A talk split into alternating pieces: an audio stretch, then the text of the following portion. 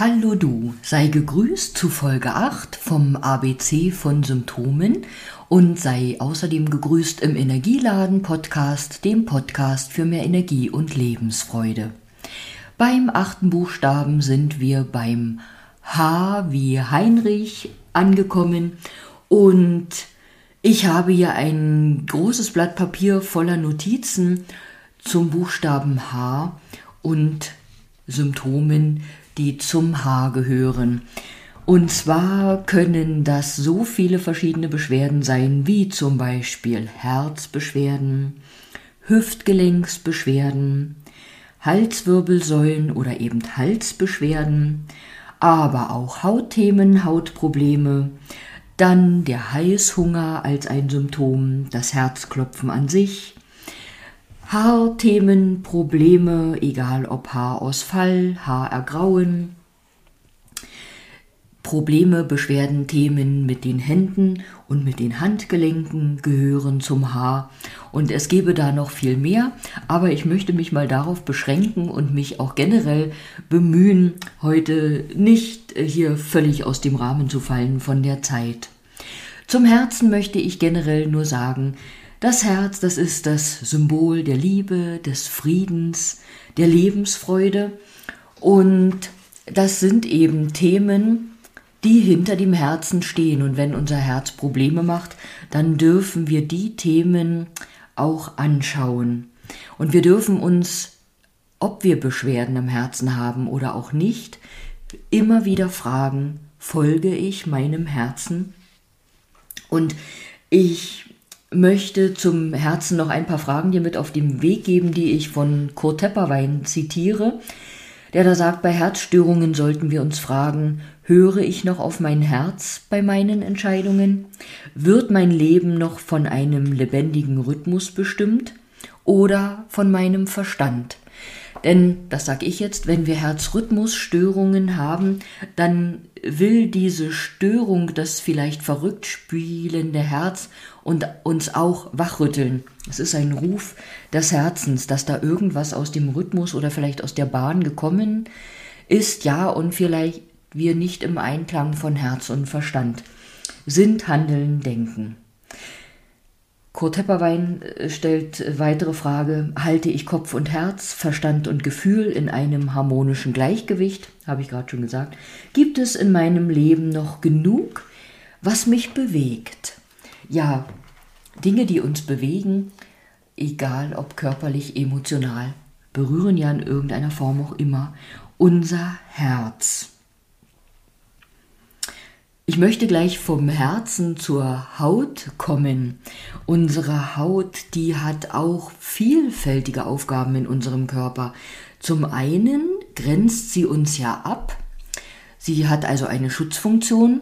Neben der Schutzfunktion hat unsere Haut auch mit Wärmeregulation zu tun, mit den ähm, Poren, die da drin sind und eben der Regulation über den Schweiß. Gleichzeitig ist unsere Haut ja das, was berührt wird, wenn wir berührt werden, egal ob von unserem Partner oder wenn wir bei einer Massage sind, bei einer Therapie oder wenn uns Regentropfen berühren oder wenn uns Sonnenstrahlen berühren. Und wenn unsere Haut ja reagiert, dann oder wenn wir sehr empfindlich sind, kann das eben auch damit zu tun haben, dass wir überempfindlich sind oder eben hochsensibel und dass es vielleicht irgendetwas in unserem Gemütsleben gibt, was so, ich sag mal, aus der Bahn geraten ist. Unsere Haut stellt den Kontakt zu unserer Umwelt dar und äh, diesen Kontakt stellt sie zum einen über unser Aussehen dar, dann eben einfach durch ihr Dasein an sich und hat dann im weiteren Sinne auch etwas mit Kommunikation zu tun. Ähm, unsere Haut kann ja so vielfältige Probleme äh, machen. Wir können unter Ekzemen leiden, unter Schuppenflechte, wir können unter Akne leiden oder unsere Haut kann ja, wie in einer anderen Folge äh, schon besprochen, von Gürtelrose befallen sein, von so vielen, vielen Dingen. Und wir können uns zum Beispiel auch fragen, Mensch, was geht mir denn so unter die Haut? Ähm, oder was juckt mich? Ähm, oder was reizt mich, dass ich eben so reagiere? Da fällt mir gerade noch ein, da unsere Haut eben mit Berührung zu tun hat, können eben Probleme mit der Haut so auch ein Ruf unseres Körpers nach Berührung, Aufmerksamkeit sein, weil da vielleicht ein Mangel ist. Und so kann es zum Beispiel sein, dass nach einer Trennung in der Partnerschaft zum Beispiel aufgrund des auftretenden Mangels oder vielleicht auch einer Angst vor diesem auftretenden Mangel an Berührung deine Haut mit ähm, einem Ekzem oder einer Schuppenflechte oder anderen Symptomen reagiert. Bei der Haut möchte ich auch noch mal erwähnen, dass die BEMA Gefäßtherapie, der BEMA bei Hautproblemen helfen kann und die Fitline-Produkte, die es ja zum einen zum Einnehmen gibt, aber auch zur äußeren Anwendung gibt, sind sehr empfehlenswert bei Haut Themen oder generell zur Pflege der Haut oder eben präventiv, um deine Haut jung, frisch, vital zu halten. Bei Fragen, wie ich immer sage, frag mich einfach. Und nochmal zur Erinnerung, die Haut, die gehört zu unserem Funktionskreis Lunge-Dickdarm. Daher lassen sich auch die Zusammenhänge erklären zwischen zum Beispiel Hauterkrankungen und gleichzeitig auch Lungenproblemen. Oder dass wenn der Dickdarm vielleicht nicht ordentlich funktioniert oder ähm, erkrankt ist, dass auch die Haut reagieren kann. Also das ist eben so ein Funktionskreis. Nun komme ich von, den, von der Haut gleich zu den Haaren. Unsere Haare, die stehen in engem Zusammenhang mit den Nieren. Die bilden einen Funktionskreis und unser Haar, unsere Knochen, unsere Wirbelsäule und Zähne, die gehören oder bilden die Substanz unseres Körpers. Und so kann es sein, dass wenn dir etwas an die Nieren gegangen ist, oder generell, wenn wir Nierenprobleme haben, wenn auch, möchte ich betonen, nur auf energetischer Ebene äh, vorhanden sind, dann kann sich das auch in den Haaren äußern. Ähm, also Haarausfall oder plötzliches Ergrauen. Habe ich auch schon mal gesagt, es, wir können durch etwas, zum Beispiel durch eine Entbindung, die ja auch mit, mit Substanzverlust einhergeht, äh, gibt es Frauen, die durch die Entbindung oder mit der Entbindung plötzlich ergrauen oder eben auch nach der Entbindung von vermehrtem Haarausfall sprechen, einfach weil sich die Substanz erst wieder aufbauen und regenerieren darf. Ja, ähm, unsere Kopfhaare, also da oben drauf auf unserer Birne, liegen ja auch da oder befinden sich da, wo auch unser Kronenchakra, das siebte Chakra, sich befindet. Und die Haare da so nah dran wirken ebenso wie das Kronenchakra, also bringen eine Verbindung nach oben zum Kosmos, zum Universum, eine Verbindung äh, zu spirituellen äh, Themen oder einfach zu unserer Spiritualität. Und so bezeichnet mancher auch die Haare als Antennen. Und es gibt Menschen, ich glaube im Indianischen sagt man das auch, dass je länger unsere Haare sind, umso länger sind eben auch unsere Antennen und umso mehr Aufnahmevermögen haben wir oder umso sensibler ist dann unser Schopf mit langem Haar. Ja, das noch zu den Haaren. Ähm, jetzt mache ich mal einen Sprung zum Hüftgelenk. Da möchte ich nur erwähnen, wie ich das schon bei den Füßen getan habe. Unsere Beine haben ja etwas mit Fortbewegung zu tun und zu unseren Hüftgelenken gehört einfach auch das Thema Fortschritt. Unsere Hüftgelenke, also wenn die funktionieren, wenn wir gehen können, dann ermöglichen die uns eben, dass wir voranschreiten können. Und das kann man auch auf allen Ebenen so sehen. Und wenn unsere Hüftgelenke eingeschränkt sind, blockiert sind, ja, dann dürfen wir auch bezüglich der Hüftgelenke uns fragen, Mensch, was lässt mich denn so starr sein, so bewegungseingeschränkt, so blockiert. Ähm, hüpfe ich mal von der Hüfte hoch zur Halswirbelsäule. Auch die ist ja gern mal blockiert. Also ob sie das gerne ist, weiß ich nicht, aber auch die kann blockiert sein. Ähm, da sind ja dann die Wirbel blockiert. Parallel dazu kennst du das bestimmt auch, wie unangenehm das ist, wenn die Muskeln da am Hals und am Schultergürtel so verspannt sind und die Beweglichkeit deiner Halswirbelsäule einschränken. Da möchte ich nochmal darauf hinweisen oder setze auch den Link zu hm, zwei, drei, vier Übungen, die ich auf YouTube habe, wo, ein, wo ich dir zeige, was du tun kannst, um die Muskulatur deines Schultergürtels zu entspannen, lockerer zu machen und dementsprechend auch deine Halswirbelsäule wieder beweglicher werden zu lassen. Ähm, der Hals an sich, also da gibt es ja das Äußere als auch das Innere, trägt auch noch verschiedene Themen in sich. Zum Kloßgefühl, das wir im Hals haben können, möchte ich zum, beim Buchstaben K nochmal kommen, will aber schon erwähnen, dass das etwas mit unserer Leberenergie, mit dem Leber-Chi zu tun hat. Wie gesagt, mehr beim K. Und so wie der Kloß da sein kann, gibt es ja auch Schluckbeschwerden, die praktisch im Hals sind.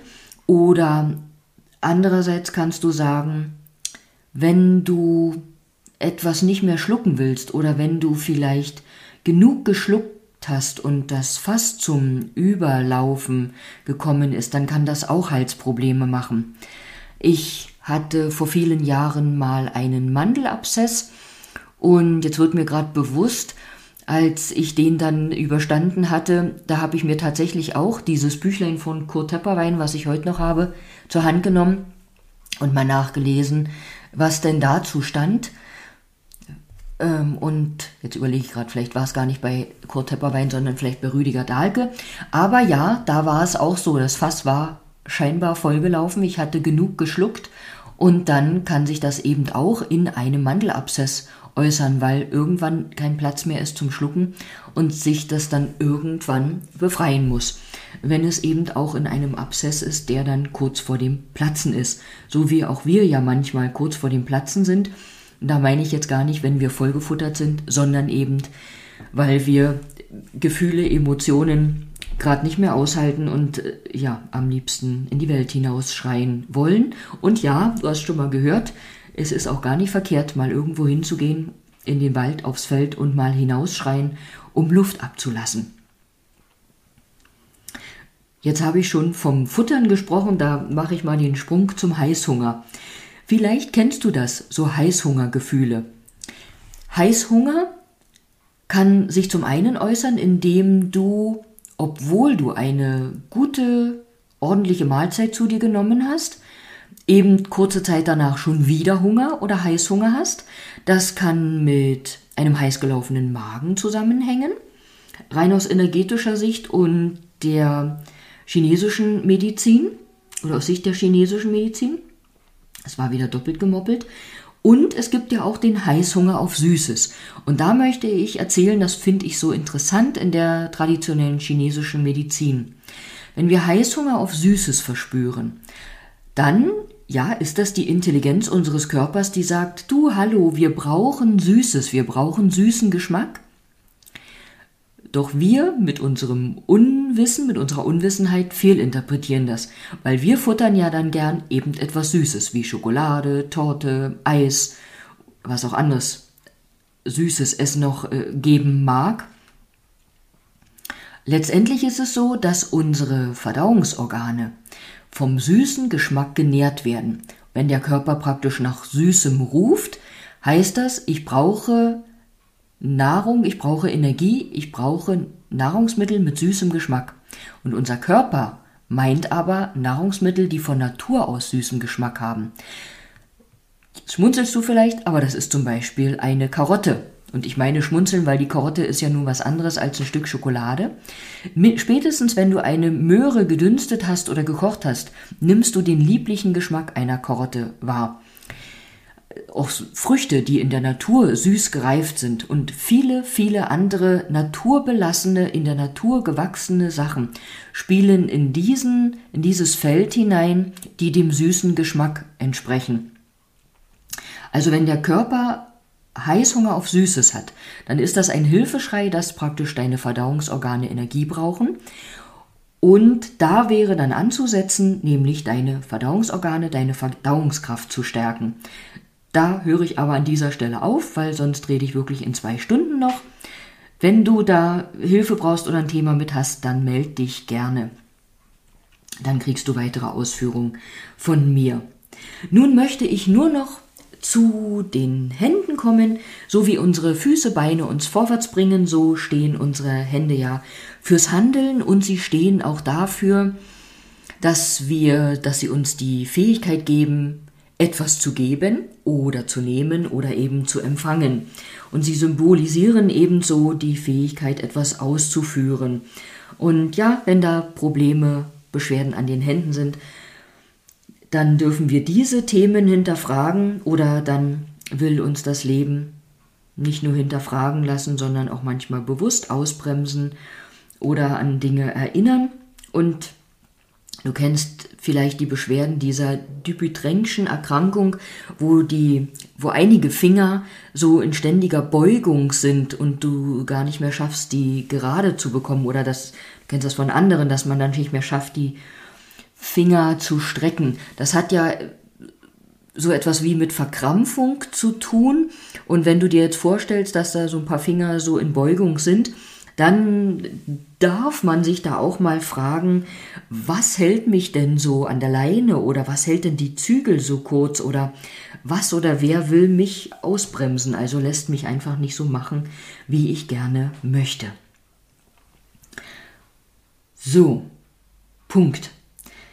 Ich danke dir fürs Zuhören und beende einfach, obwohl ich das noch viel, viel ausführlich, fühl, ausführlicher, jetzt habe ich es, hätte sagen können. Manche Themen habe ich ja vorher schon mal angerissen, manche Themen kommen später nochmal im Zusammenhang mit anderen Symptomen. Lass dich überraschen, vielleicht bleibst du ja dran hier bei meinen Folgen oder hörst die eine oder andere. Wünsche dir wie immer einen schönen Tag und sage bis bald, vielleicht bis zur nächsten Folge, eben von den Symptomen oder aber auch von den Heilmethoden.